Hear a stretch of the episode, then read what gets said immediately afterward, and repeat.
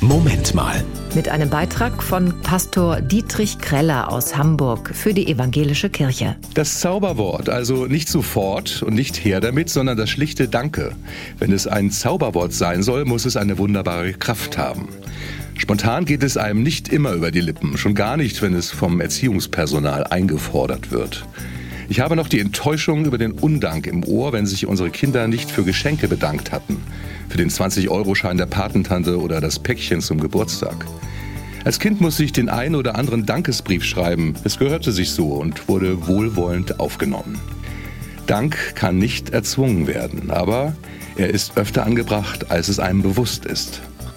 Die Bibel empfiehlt, dankbar in allen Dingen zu sein, also eine grundsätzlich dankbare Haltung zu gewinnen. Völlig frei, völlig uneigennützig, danken für all das, was einem im Leben geschenkt wird. Aber ist Danke wirklich ein Zauberwort? Hat es die Kraft zur Verwandlung? Ehrlich empfunden und ausgesprochen schafft und stärkt es die Verbindung zueinander, zum Leben, zur Patentante.